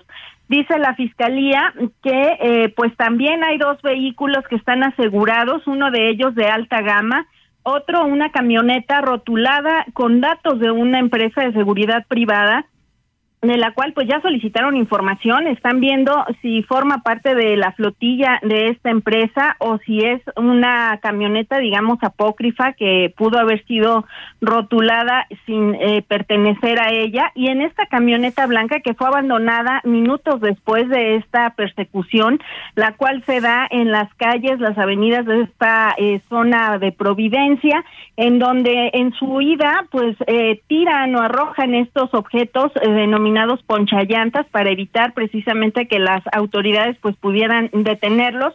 Son encontradas al interior de esta camioneta, repito, rotulada eh, de una empresa de seguridad privada, una cubeta prácticamente llena con estos objetos y pues bueno, se continúa con la investigación, todavía no se dan a conocer eh, nombres, ni tampoco se tiene la agenda, eh, digamos, oficial del funcionario eh, de Salvador Llamas, qué es lo que estaba haciendo en Guadalajara, porque bueno, él estaba también como director del sistema de agua potable en Puerto Vallarta, se desconoce si de manera oficial se encontraba atendiendo algún asunto acá en Guadalajara, y pues eh, las autoridades están investigando todo este tema, todavía se encuentra eh, clausurado el restaurante y pues eh, realizando estas indagatorias. Hasta ahí es la información que dio a conocer la Fiscalía.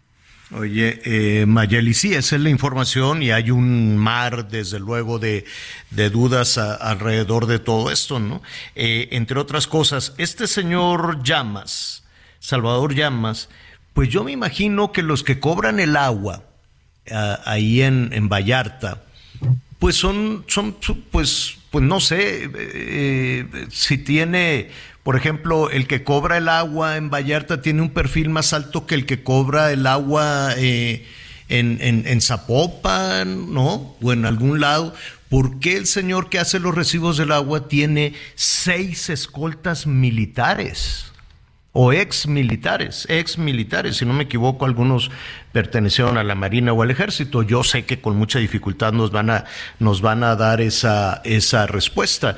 Pero dime, dime algo independientemente de, de, cómo avanza la investigación, Mayeli. Además de hacer los recibos del agua, el señor Llamas eh, tenía alguna actividad electoral, alguna actividad política? Pues en estos momentos es, eh, o bueno, era consejero nacional de Morena. También dicen que de manera eh, honoraria, al menos eso es lo que han eh, confirmado desde la Oficina de Comunicación Social de Puerto Vallarta, se desempeñaba también como jefe de gabinete en, en el municipio, en esta administración de Luis Michel Rodríguez, el morenista que está actualmente gobernando Puerto Vallarta. Y como mencionas, de hecho, uno de las personas que queda ahí muerta de las tres personas, eh, pues se trata de un excomisario de Puerto Vallarta eh, que también, eh, pues él fungía como el, el jefe de escoltas de Salvador Llamas, así es que sí, una de las principales cuestionamientos es esa, porque el operativo de seguridad tan amplio y tan fuerte que tenía Salvador Llamas, y es que ya había tenido algún tipo de atentado, algún tipo de amenaza, eso pues ya se está verificando también con la administración morenista de Puerto Vallarta. Bueno, pues te agradecemos y estaremos atentos en lo que resta del programa Mayeli, si sale alguna información adicional sobre este caso. Muchísimas gracias. Gracias. Claro que sí, seguimos al pendiente. Muy buen día. Gracias. Es nuestra compañera Mayeli Mariscal allá en Jalisco, en el Heraldo Radio. Jalisco, no hay pruebas, es lo que se dice en la mañanera, ¿no? Porque bueno, pues todo se sospecha y se, pues, que estaba haciendo este consejero nacional de Morena sentado con unos este, delincuentes, con seis eh, ex agentes, este, funcionarios, eh, digo, ex militares, en fin, ¿no? Hay, hay grandes cosas, como todo lo que ha surgido también a propósito de, del hackeo, ¿no? De Guacamaya, y dice, no, pero no hay pruebas, pero no hay pruebas. Pues va a ser muy difícil. Los únicos que tienen pruebas, de alguna manera, me imagino, desde luego, y esto como una, ahora sí que como un comentario entre usted y yo, los que puedan tener pruebas de todo este tipo de cosas son los es el crimen organizado, ¿no? Yo quiero suponer que el crimen organizado cuando apoya a determinado político o algún personaje, este, como se ha denunciado en los últimos tres años, ¿no? Como se ha denunciado en los procesos electorales, pues ¿quién lo va a probar? Las, eh, los candidatos, las candidatas que son extorsionados y que se bajan de la contienda, ¿cómo lo van a probar? Eh, primero, ni siquiera tienen ganas de probarlo, ¿no? Ni siquiera dicen, no, yo con permisito ya me voy, adiós, que te haya bien. Las ejecuciones, el candidato de Ciudad Obregón, en fin, ya no pasó nada, ¿no? Se le apuesta al siguiente, al siguiente proceso electoral. Los que eh, están, estaban precisamente investigando no es necesariamente espionaje, pero el ejército ahora nos damos cuenta que sí tiene muchísima información y que eh, va no pulverizada, va cayendo gotita a gotita todo eso. Los que sí pueden tener no gotitas, sino muchísima información para asegurar estas cosas, pues son precisamente eh, pues algunos personajes del crimen organizado a quienes pues no nebulosamente circulan, circulan por ahí. Bueno, en medio de toda esta situación, en medio de estas, estos temas de Laida, de que sí, sí lo digo, pero no lo digo y que no se peleen. Ya les dijo hoy el presidente Alaida, ya tranquila, tranquila, no estés ventaneando al senador Monreal, pero queda la duda, si no sale Laida mañana, pues nos vamos a quedar con la duda de qué sabrá, eh, qué sistema de espionaje tendrá Laida para descarrilar a una de, las corcholatas. Vamos ahora rápidamente al Estado de México. Eh, porque mucho de, toda esta situación, mucho de lo que hizo Laida, precisamente, pues tenía, ¿no?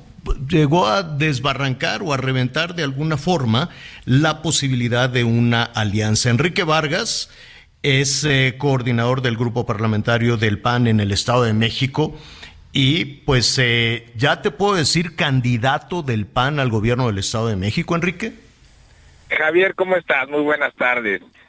Mira, eh, soy la carta de Acción Nacional, ya hace algunas semanas mi jefe nacional Marco Cortés dijo en Acción Nacional estamos listos en mi persona, pero ahora tenemos que ir a una mesa de negociación para poder cerrar una alianza. El poderle decir al Estado de México del por qué debemos de ir juntos, de, ver la problemática del Estado de México, decirle al Estado de México qué vamos a hacer a partir de esa alianza para los próximos 20 años y de ahí definir quién debe de encabezar esta alianza en el Estado de México y en Coahuila, pero también al 2024. La sociedad nos los exige, el podernos poner de acuerdo como oposición. Vimos lo que pasó con el PRI hace unas semanas, con el tema de la militarización, y en donde pues eh, le vamos a pedir al PRI que sea abierto completamente, por ejemplo, en la reforma eh, electoral, en donde no vaya a acompañar obviamente a Morena para poder ir avanzando en los acuerdos 23 y 24. En eh, hemos escuchado en, varias ocasiones que algunos líderes políticos de, del, PAN, del PRI, del PRD incluso, pues se, se, desilusionan, dicen, no, ya valió, ya no va a haber este, alianza, pero de pronto dicen, no, sí, sí hay posibilidad de alianza. ¿Tú qué, qué opinas? ¿Va a haber? ¿No va a haber alianza? ¿Será una alianza fuerte con el, con el PRI en las condiciones en las que está? Debemos de llegar a un acuerdo por el bien del Estado de México, por el bien de Coahuila y sobre todo por el bien en el 2024. Una alianza es obviamente muy potente para poder ganar en el 23 y hay un bien mayor, Javier, que es que no llegue Morena a gobernar el Estado de México ni Coahuila y de ahí prepararnos hacia el 2024. ¿Quién lo va a decidir?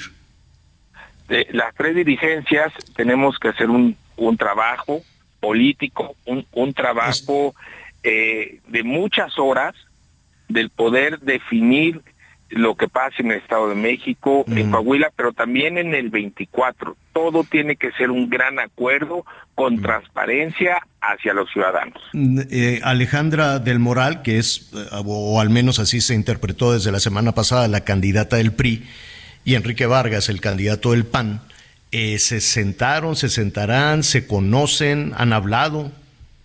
Sí, tenemos una gran comunicación, Alejandra y yo, y también con el diputado Omar Ortega del PRD, eh, y Alejandra y yo tenemos una gran comunicación. Tenemos eh, claro que tenemos que tener entendimiento, acuerdo para el 23, porque es muy importante Javier, cerrarle el paso a Morena. No podemos permitir que llegue Morena al Estado de México por el bien de las próximas generaciones. ¿Cuándo lo van a decidir?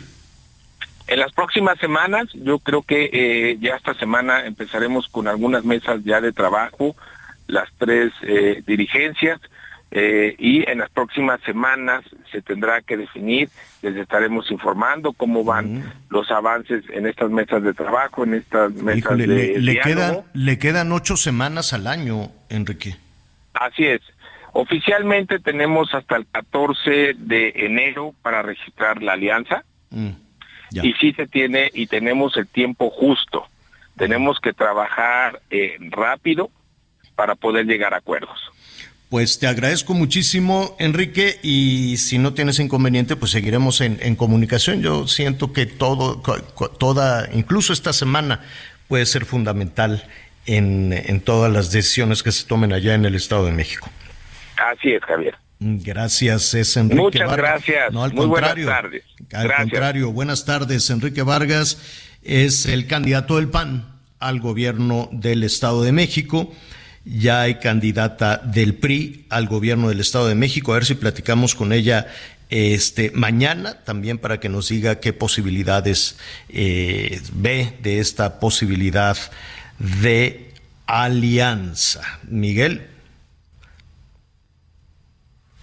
Así es, Javier, muchas gracias, muchas gracias por toda, por toda la información, gracias, gracias a todos nuestros amigos y sobre todo, bueno, pues la verdad es que eh, están muy pendientes de toda, de todo lo que estará sucediendo y sobre todo también de la información que se vaya generando. Eh, y tenemos información de Ricardo Monreal, Javier. es lo que estaba, eh, precisamente pensé que ya, sí, ya la tienes. A ver, vamos a poner en contexto. Laida Sansores, la gobernadora de Campeche, eh, pues ha sido muy exitosa, vamos a decirlo, con sus martes del jaguar. Y eh, tiene información que no queda muy claro de dónde la saca. Que eso sea un delito o no, pues es algo que a ella misma no le preocupa, ¿no? Decía que, no sé, en algún punto dijo, bueno, pues igual y puede ser una multa, en fin. Eh, y esa información políticamente le ha sido muy redituable a Morena. Pero mire, vamos a hacer una pausa para explicarle muy bien de qué se trata y cuál es la respuesta que está dando el senador Monreal.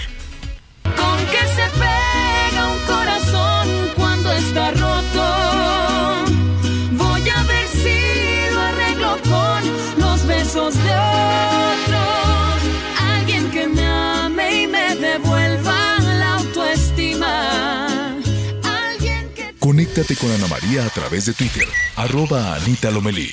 Sigue con nosotros. Volvemos con más noticias. Antes que los demás. Heraldo Radio, con la H que sí suena y ahora también se escucha. Todavía hay más información. Continuamos. En el aniversario Soriana lo damos todo. El segundo al 50% de descuento en todos los vinos de mesa. En salchichas empacadas Food, Suano Chimex, excepto para azar. Y en quesos Nochebuena y Caperucita. Soriana, la de todos los mexicanos. octubre 24, excepto Casa Madero, Juguete, María Tinto y Moet. No aplica con otras promociones. Aplica restricciones. Evita el exceso. Muchas gracias, gracias a todos por sus comentarios, gracias por sus mensajes, por supuesto, seguimos con más información y también, bueno, estaremos muy pendientes de lo que suceda en la zona, en la zona del Pacífico. Y también recuerden, ya el próximo fin de semana tendremos los cambios de horario y sobre todo hay que estar muy pendientes de lo que vaya sucediendo en Estados Unidos y sobre todo si usted piensa planear durante el próximo mes, que ya empiezan las fiestas, que ya empiezan los descansos, merecidos descansos sin duda después de todo este año tan complicado. Bueno, pues ponga mucha atención porque le tengo una gran oportunidad. Arme su paquete a Disney, sin duda, unas vacaciones necesarias. Escuche muy bien y tenga su tarjeta a la mano para poder comprar esta promoción porque es algo increíble. Viva la magia de Disney en Orlando de manera ilimitada, con hospedaje garantizado durante lo que resta del 2022 y 2023, tan solo por 5,990 pesos por día. ¿Qué le incluye? Cuatro personas por día. Paga los días que necesite y ya estarán incluidas hasta las cuatro personas. Repito el precio por día. 5,990 pesos. Si hace cuentas, es más o menos como 1,500 por persona. Hoteles de máxima calidad, hasta 30% de descuento en vuelos y nueve meses de fecha abierta para vacacionar. No incluye vuelos ni impuestos.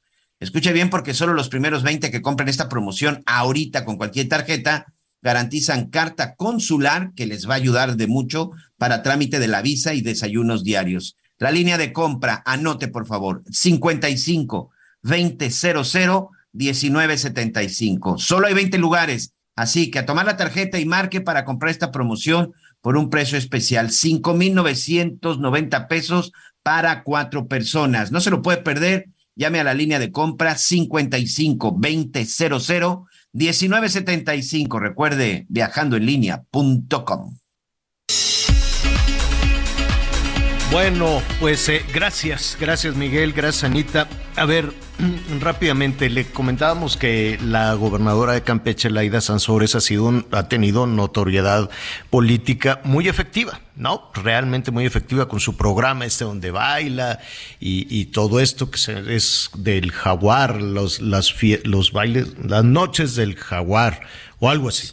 Entonces ahí, ahí ventanea a políticos de, de oposición básicamente traía de bajada al Alito, Alito Moreno, el líder nacional del PAN, y sacaba eh, grabaciones, ¿no? Lo grababa y lo sacó pues han salido grabaciones de, de, de, todo tipo de Alito Moreno. Y ya después fueron y le tumbaron la puerta ahí de la casa y pues no, nada más se veía que era una casa pues muy grandota. Pues cada quien puede tener el gusto que quiera, pero pues ya ve cómo son los políticos.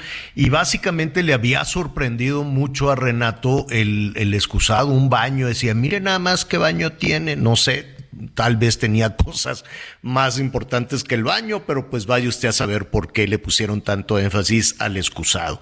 Pero bueno, en esa andaban y pues lo pusieron de rodillas y ya después el PRI hizo todo lo que Morena en sus iniciativas legislativas le indicara, básicamente el mantener al ejército en, en las calles y lo que se vaya ocupando.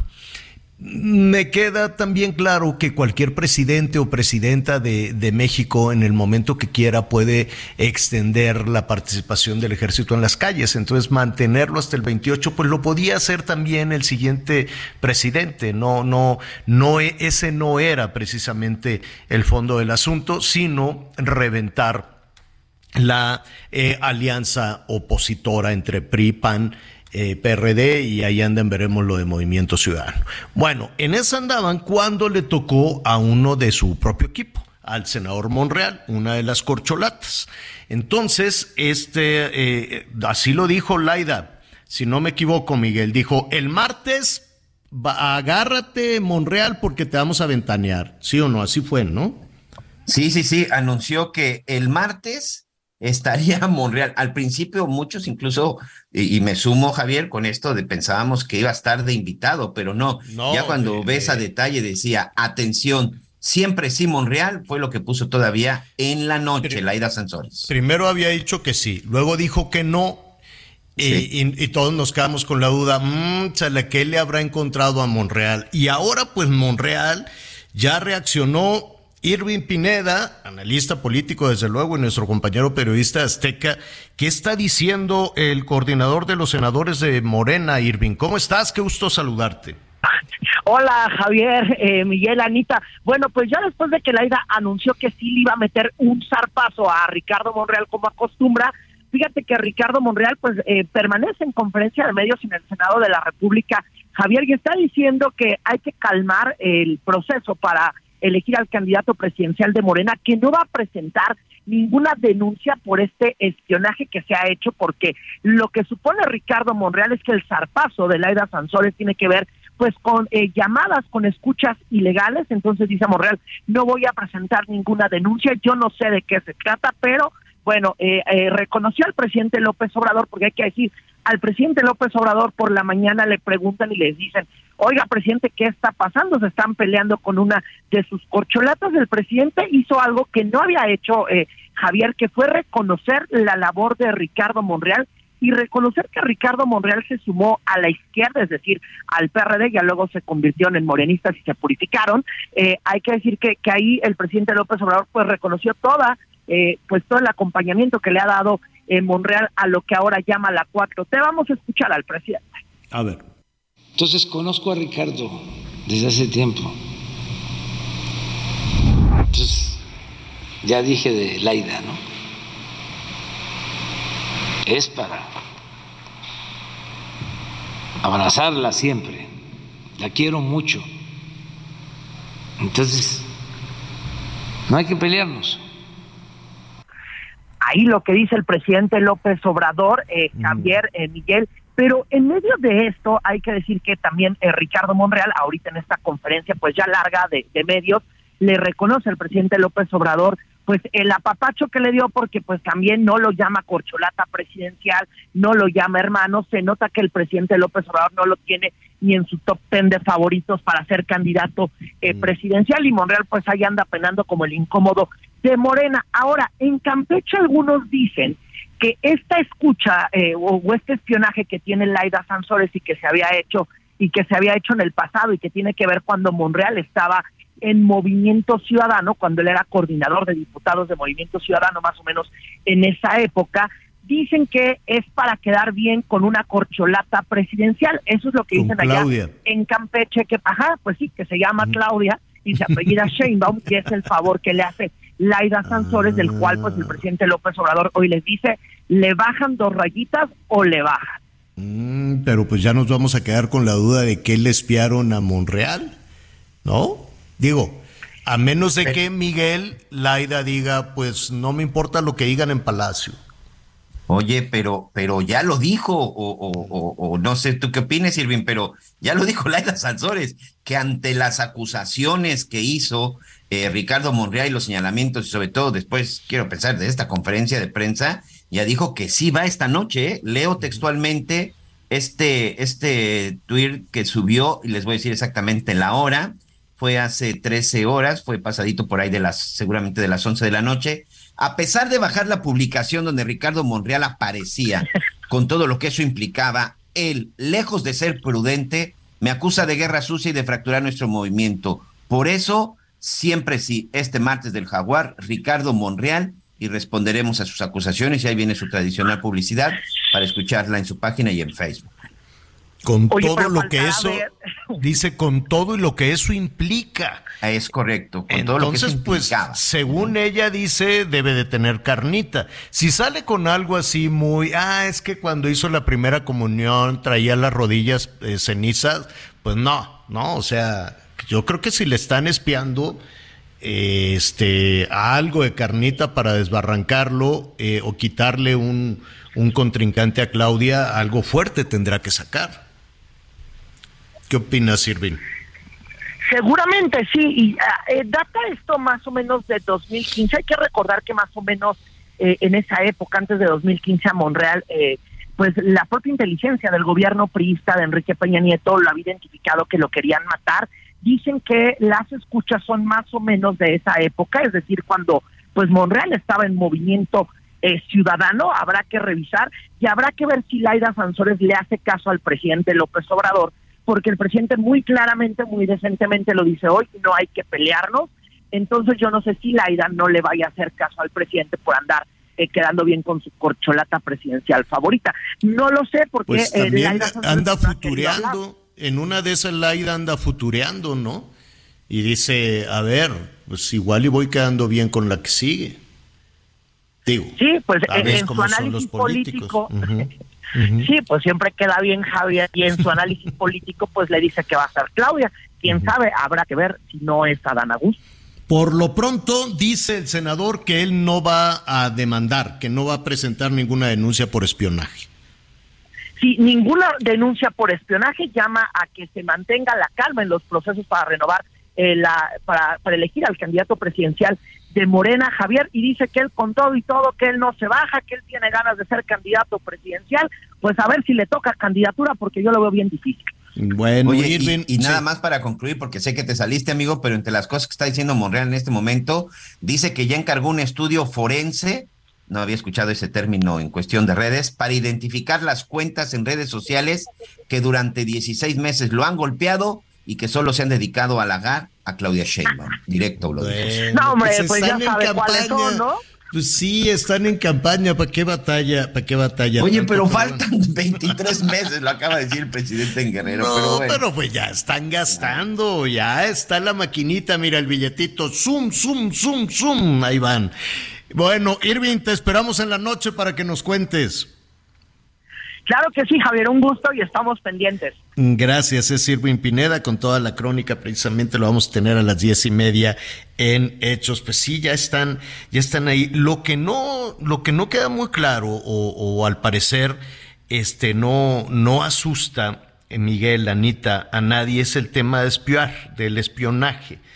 Este, pues quedó claro que, por ejemplo, pues el ejército con todas estas filtraciones de Guacamaya, pues no sé si se le debe decir espionaje, pero pues tiene mucha información de políticos eh, en funciones en este momento, ¿no? Tiene mucha información de gobernadores, tiene mucha información de, de, de, políticos que andan por ahí en malos pasos y poco de, de todo el material que tiene el ejército este, se ha filtrado con este, con este hackeo. Entonces, ¿eso qué quiere decir? Que el ejército tiene información y si decimos tiene información, pues tiene una especie de inteligencia o de espionaje porque ya ves que para evitar la palabra espionaje, pues dicen, no, pues son sistemas de, de inteligencia. Todos, de alguna u otra manera, los políticos tienen esta información, en ocasiones es buena, en ocasiones no les alcanza el dinero, pero eso es delito, no es delito. ¿Cómo lo hacen?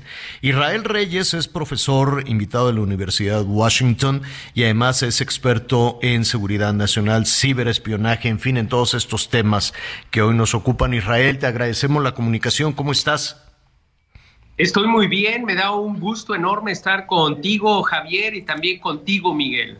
Oye, Israel, eh, de entrada, normalizamos mucho, damos por hecho, que los gobiernos eh, utilizan, eh, a lo mejor, en el, no quiero yo decir mejor de los casos, pero digamos esa frase, el espionaje en sus apetitos políticos y electorales, pero también lo pueden utilizar para un mar de cuestiones. Sí, efectivamente. Mira, este Javier, aquí el problema que tenemos es de que hay ausencia de marcos jurídicos. Entonces, al haber ausencia de marcos jurídicos, todas estas actividades de inteligencia o de ciberespionaje, pues no son propiamente reguladas o normalizadas por una norma jurídica. Ahora, el problema que tenemos del ciberespionaje, principalmente en estas operaciones de hack and leak, como lo que le pasó a la Sedena, es de que, bueno, los hackers accesan estos servidores de infraestructura crítica, eh, de correos electrónicos y obtienen mucha información estamos hablando de 6 terabytes, que tú te podrás imaginar que son millones de correos electrónicos. Ahora, en estos correos electrónicos y en esta información se habla pues de operaciones clasificadas, sensibles, que son de aspecto de seguridad nacional.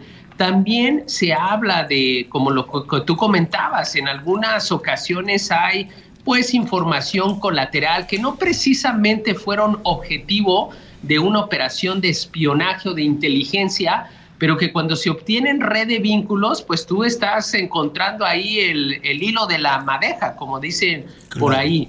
Entonces, aquí la situación es la siguiente, lo que yo siempre he mencionado. La información es crítica para la seguridad nacional, la información es crítica para la estabilidad social.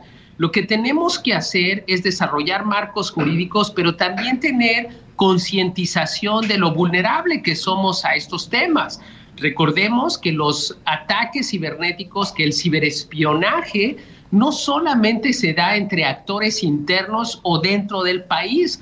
Digo, tú supiste el caso de Pegasus, supiste el caso de otro software que se utiliza desde otros países que pues, tú consideras están muy lejos del territorio terrestre, marítimo, aéreo de México, pero que cibernéticamente están aquí a la distancia de un clic, que son 150 milisegundos o una fracción de segundo. Ahora, en esa materia, en otros países, lo que hemos visto en los marcos jurídicos que obedecen a una ley general de seguridad nacional, bueno, van enfocados en, la en el tema de seguridad nacional, pero desde el punto de vista de riesgo cibernético. Como tú sabes, mi, mi, experiencia ha estado en Departamento de Defensa, en Alianza de Inglaterra, etcétera, etcétera. Y nosotros pues siempre hemos trabajado el tema de inteligencia de señales. Aquí la línea es muy fina entre respetar el derecho fundamental de la privacidad de las personas, de las organizaciones y de las instituciones, y en el trabajo que se tiene que hacer de inteligencia para poder mantener un Estado en estado, pues, de integración y estabilidad tanto social como política. Claro.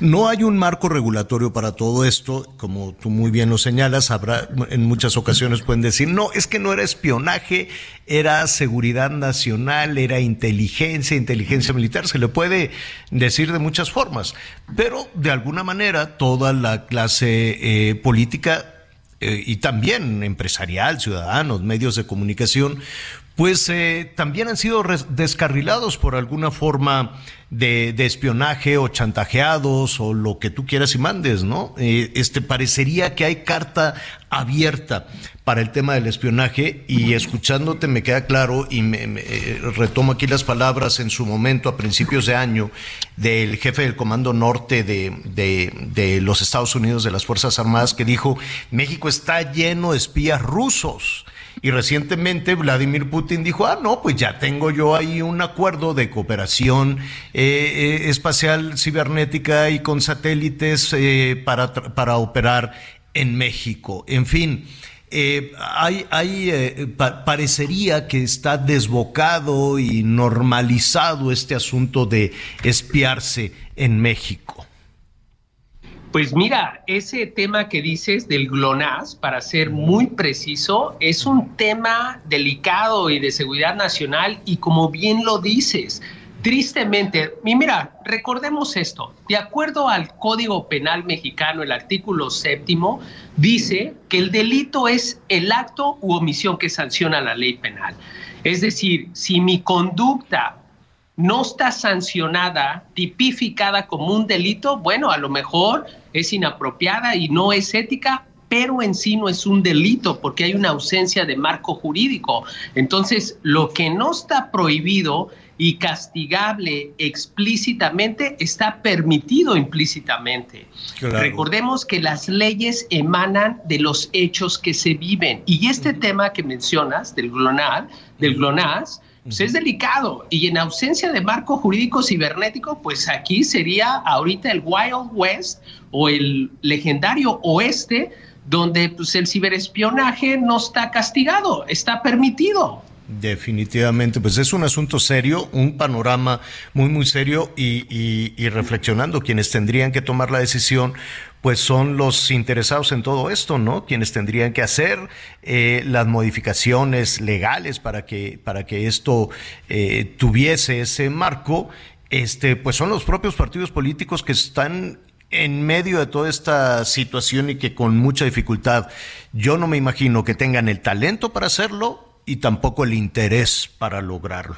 Pero Israel, te agradezco esta primera parte de la conversación de un tema muy amplio, digo primera parte porque ojalá nos, eh, nos permitas continuar con este tema.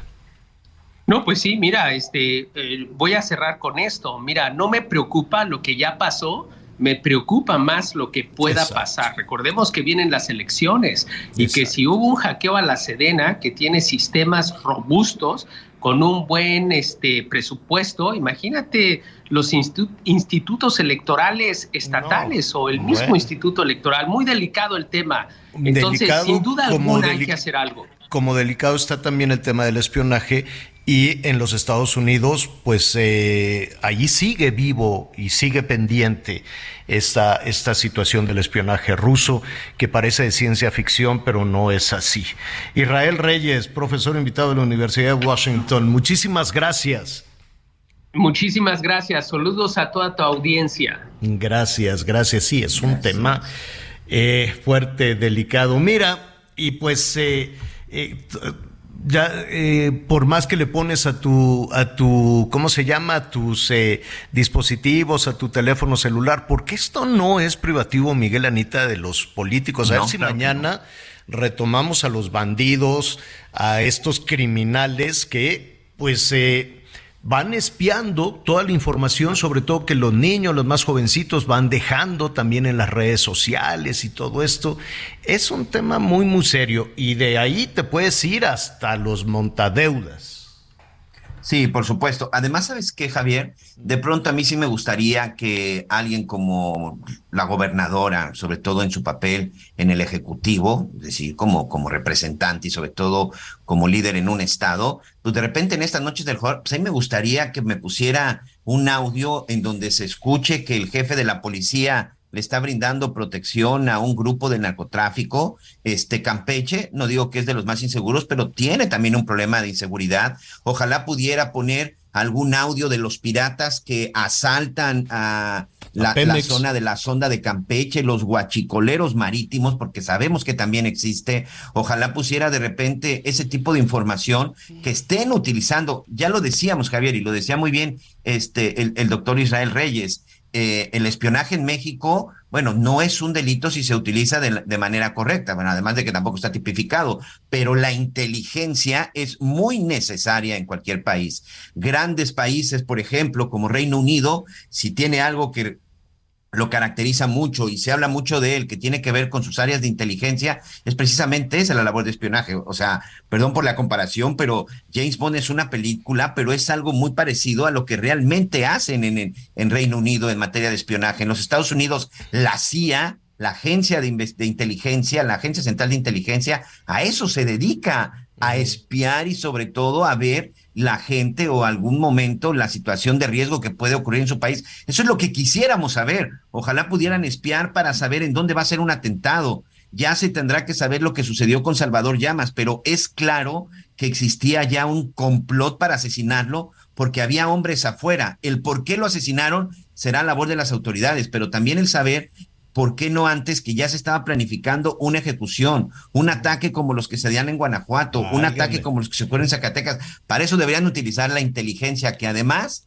todos los aparatitos que hoy tienen es dinero que salió de tu bolsillo, de mi bolsillo y del bolsillo de los que pagamos impuestos, Javier, porque no salió del bolsillo de Renato Sales Heredia ni de Laira Sansores. Por cierto, hace rato que comentábamos el tema, me, me, me recordó por ahí un amigo del auditorio. Oye, apenas en el mes de agosto se solicitó que compareciera en su momento a Renato Sales Heredia como comisionado nacional de seguridad y hoy de nueva cuenta se le está pidiendo que comparezca porque cuando él estuvo al frente de la Comisión Nacional de Seguridad, dicen que desaparecieron equipos de inteligencia y contrainteligencia, llamemos espionaje, evaluados en 800 millones de pesos, señor. Mañana le seguimos con el tema. Por lo pronto, que no te vayan a dar este huevito con aguacate, porque está haciendo un corajón.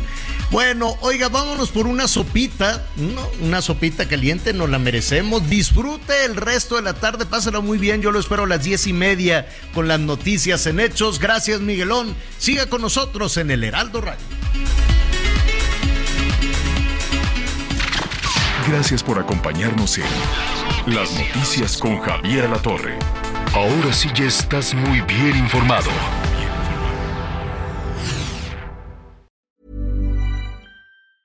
Hi, I'm Daniel, founder of Pretty Litter. Did you know cats tend to hide symptoms of sickness and pain? I learned this the hard way after losing my cat, Gingy. So I created Pretty Litter, a health monitoring litter that helps detect early signs of illness by changing colors, saving you money and potentially your cat's life. Pretty Litter is veterinarian developed, and it's the easiest way to keep tabs on your fur baby's health right at home. Go to prettylitter.com and use code ACAST for 20% off your first order and a free cat toy. Terms and conditions apply. See site for details.